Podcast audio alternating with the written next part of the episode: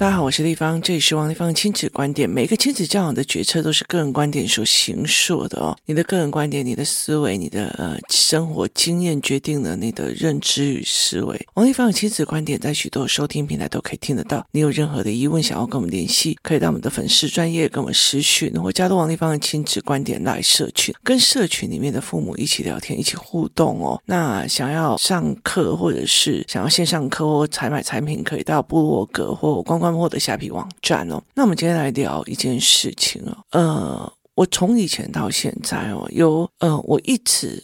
就是保持的很低调的一件事情，在于是，其实像美玲老师的语言班，或者是认知，那或者是某一些事情哦，其实你都可以看到孩子改变非常非常多。可是问题在于是，我为什么越来越低调的原因，是因为我自己很深深的知道，我自己没有办法应付这么多的孩子哦。那后来活动带领员班的时候，开始慢慢的这些活动带领员越来越厉害哦，这些活动带领员哦，真的是让我跌破眼镜的强大哦，最近活动带领员他们开的课让我觉得非常的厉害。例如说，不是每一个人传达的语言大家都可以听得到，因为他针对他的小孩，觉得他没有讲，那我怎么会听得到？那这个妈妈其实是在呃垦丁开那种所谓的潜水民宿的哦，我教导他如何把。亲子儿童的这个教案，结合他的那个潜水，可以去教小孩哦。我要做的真的超强的哦。然后有空我们再来分析跟了解这件事情哦。那因为他们这些妈妈们，包括美玲老师的语言课，让很多的孩子哦变蛮多的，然后语言也比较 OK 的，所以他们接下来就可以进入那个游戏团，那或者是活动带领员知道我在做什么，然后他们就会进入了所谓的课程里面哦。其实并不是我在。挑学生，而是在于是每一个孩子，他其实语言都有他的要求。例如说，在工作室里面哦，其实有时候，例如说，有些人就会觉得说，哦，我要赶快搬上王一芳去上他的某个课，或者是干嘛这样。可是你其实有些人，你就会觉得他其实只是因为我的课很少，然后我的身体不是很好，所以他们硬要把自己的孩子搬上我的课。可是孩子的理解的方式有很好吗？那呃，他的语言理解，他的思维好不好？这不代表其他，包括呃，他有上过课或教案课，而是在于是你上完课，像美玲老师上完课之后，或者活动带领员呢、哦，我会要求他们，你们要给小孩子妈妈回去之后有一个可以操作，要怎么陪伴这个孩子的单子。那像学习动经营，我就会慢慢的去陪这一群的父母去建立所谓孩子跟孩子的线上的联系哦。为什么？因为其实我很清楚。的一件事情，知道说，如果你在学校的体制里面，到最后会有一个很大的状况。这一次暑期的学习营就是初级班加中级班，很大。我希望他们开始交朋友，交朋友之后，他们可以有知道这些概念的人变成了一个群体。那他甚至可以在天涯海角的部分线上上，就是我们一起。共读或者是共同上课的一个，例如说，我开了一个直播的影片，那我在读书，然后你也在读，我们互相监督，大家不要分心哦。那。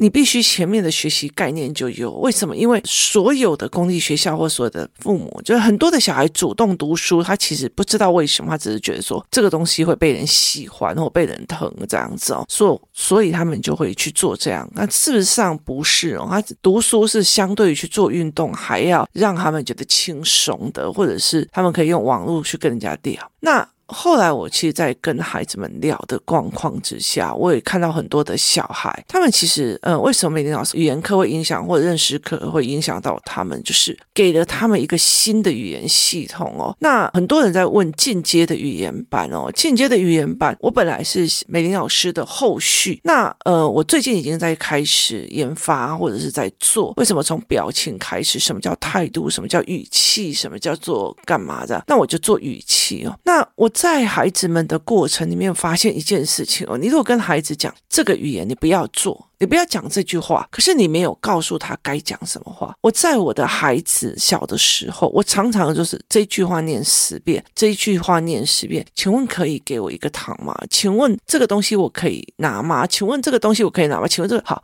为什么？因为让他讲到下意识，他下意识就下意识了。第一件事情叫做举起头来。敢开口。第二件事情是流畅度，流畅度决定他的下意识哦。所以后来我就做了教案之后，因为以前的父母就完全不知道为什么我有时候会叫我的孩子讲十次或讲二十次。其实语言的下意识就非常接重要，就是一直讲，一直讲，一直讲哦。所以有时候就说，那你这个时候应该讲说，请问，然后请问可以拿吗？好，接下来一块看，这时候你要讲请问，好。可是问题是，这个孩子根本就不知道该该讲什么，不知道该讲什么才是一个最重要问题。所以后来我就做了一个教案，这以后也会变成一整套系列的教案给小孩做语言的。那为什么呢？因为当你会讲话、好说话的时候，你其实在人生里面你得到的善意就会非常非常的多。为什么你很会讲话，你的语言很让人家舒服，他就会觉得你这个小孩很厉害，然后甚至很喜欢跟你相处这样子哦，所以就会比较得人疼，也比较得人喜欢。然后你就会看到人间的比较好的那一面，而不是比较坏的那一面哦。那我们今天来讲一件事情，为了要做这一件事情哦，我就做了一件事情，因为我想要告诉孩子什么叫做语气。你那个语气也不好，你这个语气也不好，你那什么语气呀？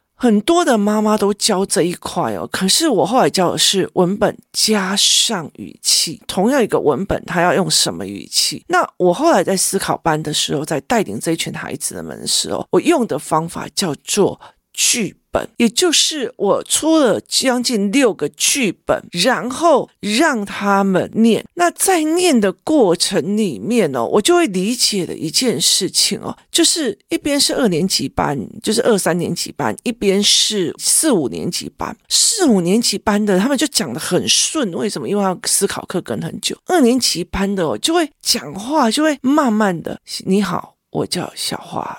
你是新同学吗？是的，我叫小明。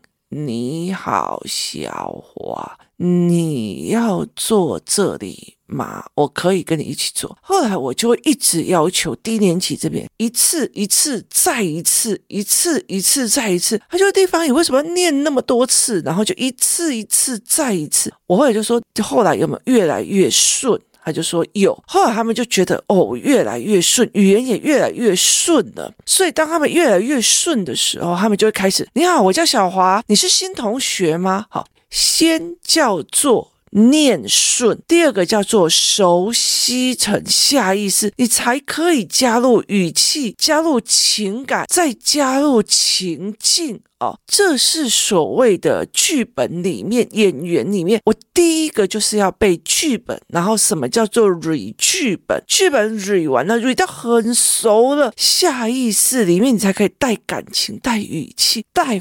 情节进去哦，所以 re 剧本是最重要的。那台湾有多多少少的孩子根本就没有这种语言系统。就如说，我做了一个剧本，叫做教室里面认识一个剧本，就是小明、小华、爸爸妈妈或者是老师。好，所以接下来就会跟他讲说：“哦，你好，我是小华，请问你是新同学吗？哎，你要坐这里吗？我可以跟你一起坐吗？”好。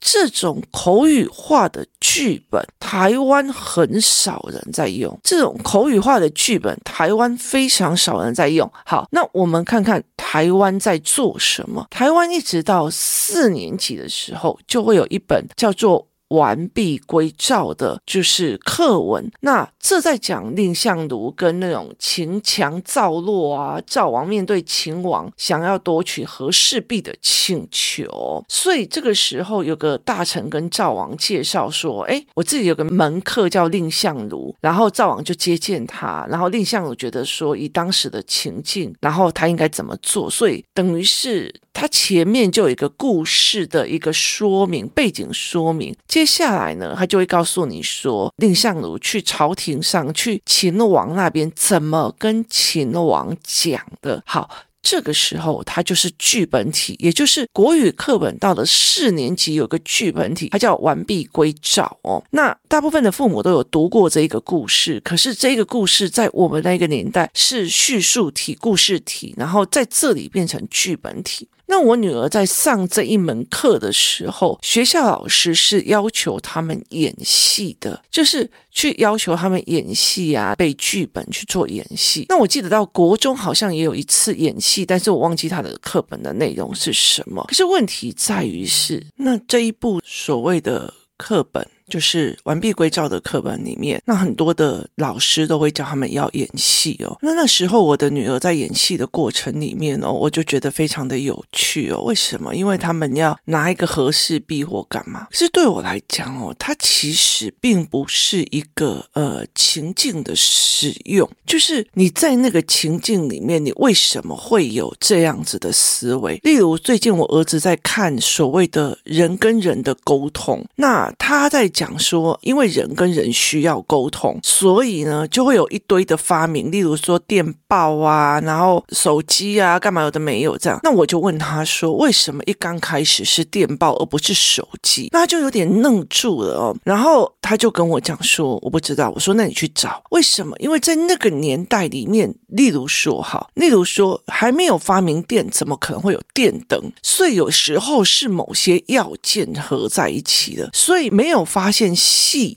怎么做细晶圆，晶圆没有晶圆，那怎么去做手机？所以它是一连串的一个思维模式要走的。可是小孩并不知道这一件事情，小孩没有理解到这一块，所以我就会跟他讲说，其实我觉得。第一件事情就是，你们连秦朝，就是那个时候，就是那段时间哦，战国时代的服装啊、衣服啊，什么都没有，就是你们只是随便拿一个鬼灭之刃的刀子在那边假装什么剑来的，干嘛有的没有的，他其实一点都没有让他有那种情境观。那我并不是觉得学校这样子不行或者不 OK，反而我觉得说，哎，反正你们有觉得好玩就好。可是问题在。在于是，我也看过很多体制外的，体制外的他们有很多的表演的内容，他们表演的内容很多的时候是，例如说沙翁名剧啊，然后或者是他们会去演一些所谓的电影的剧本，那。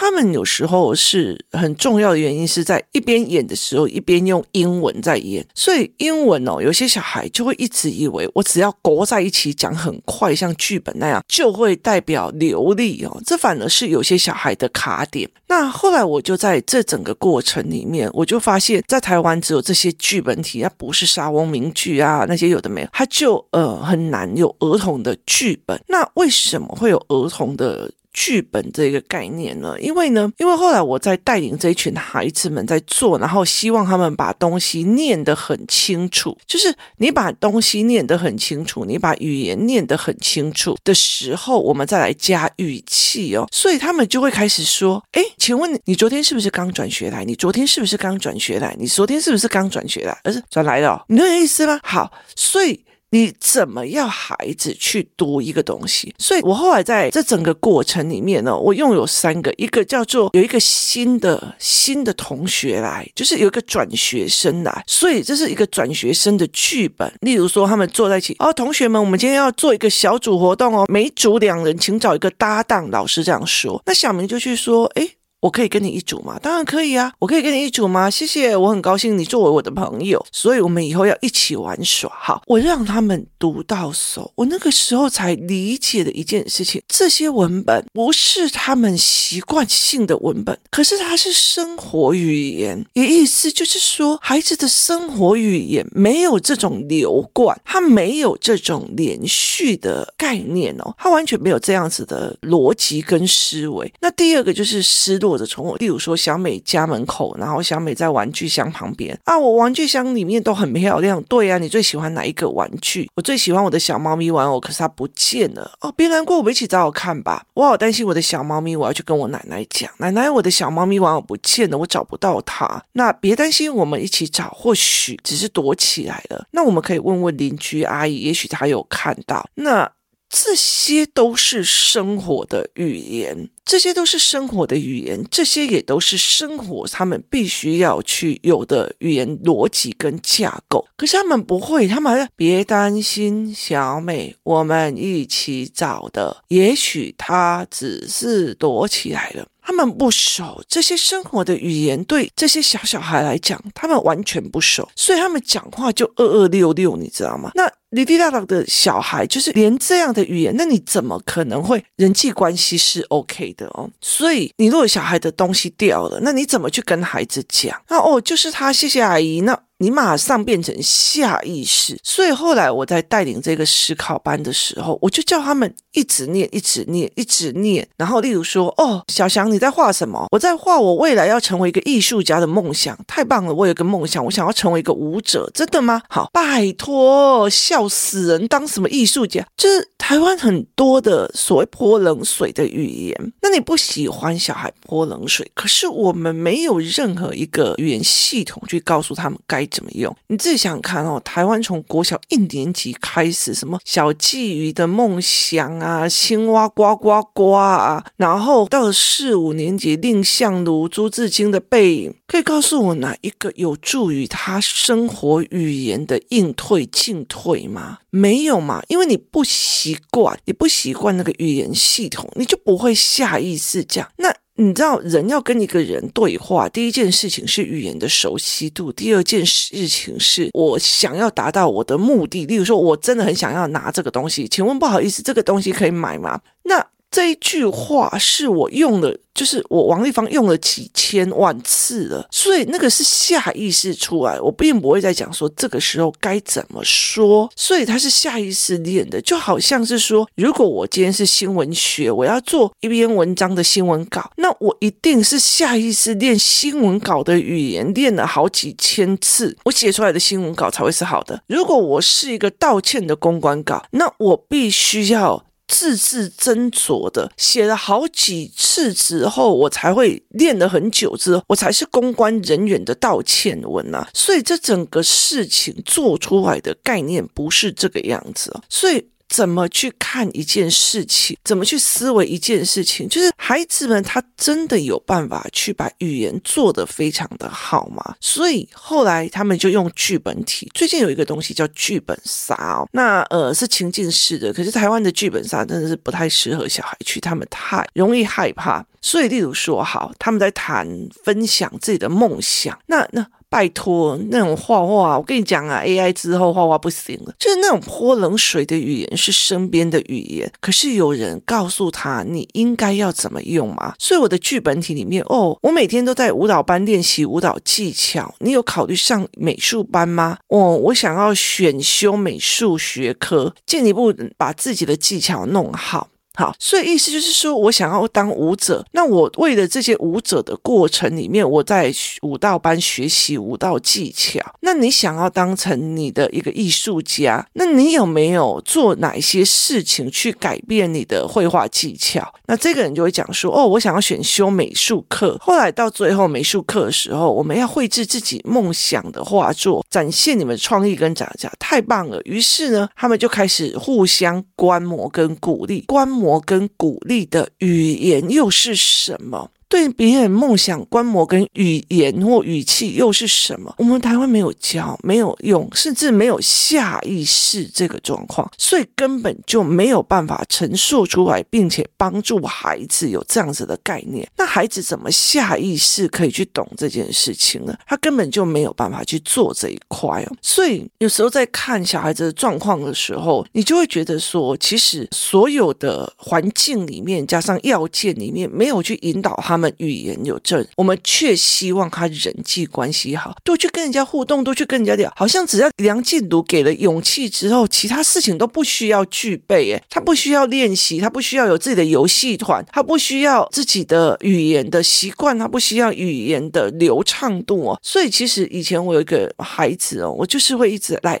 再讲一次，再讲一次，再讲一次。那可是妈妈没有办法陪这个孩子练哦，他觉得哦这样有够麻烦哦，后来他就放弃了。可是放弃了之后，这个小孩一直都是讲不起来的啊。那有办法让他忽然变好吗？我觉得有点难哦。那像说，哎，我们这一次这一门课，那例如说，我们包括让他们去购物，好朋友的购物冒险哦。例如说，哎，他们在百货公司里面，哇，这衣服好漂亮，我想要买一件。这件衣服好漂亮，我想要买一件。跟我也好喜欢这个款式哦，我们一起去试试看。小孩会讲这种话吗？小孩不会，但是他需不需要会讲这种话？他需要，可是没有人教他哦。所以后来我就觉得说，儿童的剧本或儿童的讲话讲到流畅这件事情，是对孩子们非常非常重要的。我怎么变成互动的语言？我怎么变？不好意思，请问一下，你的那个铅笔可以借我一下？我今天忘记带，呃，铅笔借一下。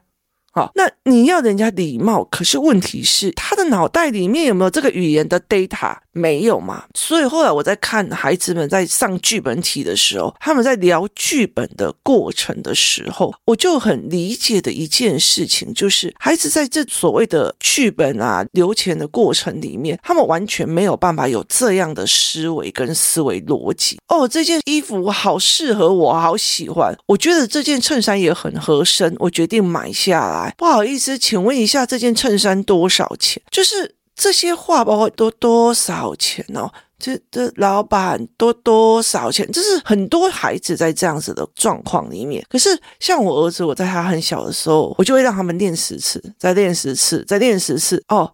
请问你们需要其他的服务吗？请问你们需要其他的服务吗？请问你们需要其他的服务吗？就好像我儿子要去新加坡的时候，我就跟他讲说：“不好意思，请问有什么我可以帮忙的吗？不好意思，请问有什么我可以帮忙的吗？不好意思，请问有什么我可以帮忙的吗？”好，我让他练十次、二十次、三十次，所以他就会下意识说：“不好意思，老师，请问有什么我可以帮忙的吗？”好，他马上就可以下意识去讲这些话，而不是一直在那边纠结哦。那。在这整个剧本体里面，我忽然发现台湾对生活里面的语言训练太少，那互动也太少，他们太少去训练这一块的语言了。所以这也是让我在后期的时候想要来去跟孩子们开的课程哦。例如说购物中心，他们想要去买一个生日礼物给小明，我想要买一个份生日礼物给小明，但是我不确定他喜欢什么，别担心，我们可以找店员帮忙啊。请问我们想要。买一份生日礼物给我的朋友，他喜欢什么呢？那你们的朋友喜欢什么类型的礼物？比如动物啊，然后运动科学，他喜欢运动跟科学。哦，我们这边有一款动物智能玩具，可以教小孩有关动物的知识，还有互动游戏。哇，听起来很有趣，我们可以看一下吗？好。这些语言、这些互动，孩子们有没有练过？有没有下意识练过？那之后我会再开一个系列，叫做“听”，因为你如果这样子听下来之后，孩子理解了什么，这也是很重要的。所以剧本体是一件非常有趣的一件事情哦。你怎么带领孩子去看，又怎么带领孩子去练？所以这些剧本体可以提供我未来去做很多的面向去做这些处理。所以。怎么去谈这一件事情，或怎么去思考这一件事情，它是一个非常重要的一个逻辑跟思维。那有没有妈妈们，他们很常常的去练孩子？没有，因为我们大部分就是啊，你就说对不起就好了啊，对不起，然后这件事情就没了。诶，就是对不起，请问我有什么可以弥补的方式？对不起，请问我有什么方式可以做弥补？对不起，请问有什么什么什么？小孩就没有，而且我跟你讲嘛，有的妈妈就是我的小孩就有已经跟你说对不起就好了。这种东西其实孩子说穿的，就是根本就没有长进，而且还理理出了一个，我都已经跟你说对不起了，你还要怎样的那种心态哦？那这才是危害孩子最重要的一个心态，所以。你有没有去陪孩子练这一块？它是一个非常非常重要，而且我觉得这种东西很简单的，因为你其实只要把对的语言弄出来，然后再练十次、练二十次、练十次、练二十次，接下来他们就会有一种很大的状况哦，就是他们就会下意识的，甚至在儿童语言班的时候，或者是在游戏团体，他就下意识一直讲、一直讲。那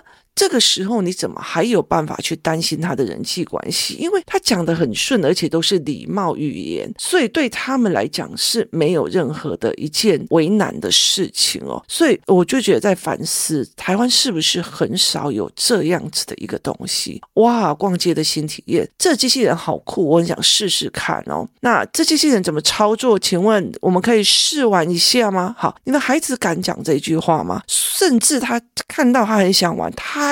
敢讲或愿意讲，或是直接下手嘛？啊，你要讲啊，好，讲什么？讲什么才是对的？这是后期的语言思考班里面我们会慢慢出来的另外一个议题跟一个课程哦。那慢慢的带孩子们去思考这一块，那也提供大家去思考。台湾没有任何一个剧本体是儿童剧本，这些儿童剧本是加入儿童身体语言，然后这些语言是可以让孩子有利于他们人际关系的互动跟理解别人观点的思维的互动角色。那没有这一块的话，其实是很难的。那这也是我目前为止，呃，学习动机营之后我要主打的一块进阶的语言思维的课程。那也欢迎所有的活动带领员来受训，或者是来一起上课哦。那我觉得在不同领域的活动带领员的配合之下，我们可以一起把这一块做大，然后帮助更多的孩子。他们喜欢去跟人家聊天，喜欢去跟人家互动，喜欢真实世界去跟人家 talking 样子哦，这反而是非常非常好，提供大家思考很看哦。台湾没有剧本体，你带孩子去百货公司的时候，怎么陪他练？那你有没有用这种课程的方式去陪他练哦？那未来的话，观光货会提供这样的课程，甚至我们会希望孩子们可以有线上的读剧本或录稿的课程的一个概念。那我们当然会从呃学习动机营的小孩先开始，然后让他们知道为什么要做这件事才去做，所以儿童剧本，然后儿童剧本里面去引导到同样不同的语气，例如说，可以给我一杯水吗？我会跟他们讲说，那不耐烦的、讽刺的、激动的、谦虚的跟无奈的这样子的语汇，你有没有办法改变？可以给我一杯水吗？可以给我一杯哦，拜托，一杯水都没有。好，这些都是讽刺的哦。所以后来其实剧本体他们 re 好了 re 熟了之后，最重要一件事情是贴抓不同的情绪跟语言，然后去讲，看看会不会变成本来是啊、好啊，你们可以试玩看看，有礼貌的店员跟好啊，给我试玩啊，弄坏你就给我赔呀、啊，好。是不是有不一样的感官跟逻辑跟思维哦？所以剧本体又可以加语气，又可以加态度。其实用完以后，其实孩子第一个他知道怎么说，第二个他知道什么叫语气，什么叫态度，他知道原来我这样子做是一个导致自己失败的语言法，导致自己顾人怨的语言模式，导致自己讨人厌的语言思维，而并不是一直被骂、一直被骂的思维哦。这才是最。重要的儿童剧本体、儿童剧本或者是小孩剧本，这是一个非常重要的事情哦，让他们念熟、念起生活里面的语言。今天谢谢大家收听，我们明天见。